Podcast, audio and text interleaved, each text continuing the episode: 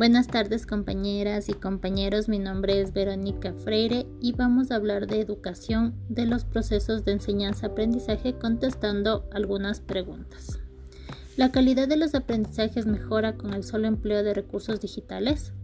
Los recursos digitales ofrecen nuevas oportunidades en los procesos de enseñanza y aprendizaje al incorporar la imagen, el sonido y la interactividad como elemento que refuerzan la comprensión y la motivación de los estudiantes.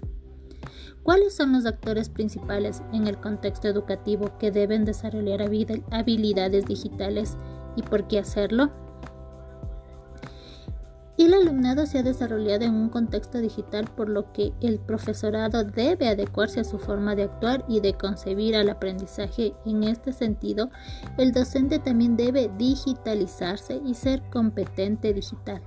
Esta competencia ligada al uso de las tecnologías digitales no solo implica ser una persona autónoma, eficaz, responsable, crítica y reflexiva al seleccionar y tratar de utilizar la información y sus fuentes, así como las distintas herramientas tecnológicas, sino que al mismo tiempo demanda tener una actitud crítica y reflexiva en la valoración de información disponible, para que de esta manera llegue a los alumnos ya que ellos están en un ambiente diferente, en un ambiente de tecnología. ¿Cuáles son las oportunidades y desafíos que enfrenta el proceso de enseñanza-aprendizaje con la adquisición de habilidades digitales? En las oportunidades podemos mencionar que el manejo de las habilidades digitales nos permite estar a la par de los avances tecnológicos en cuanto a herramientas y programas digitales como apoyo en el proceso de enseñanza-aprendizaje.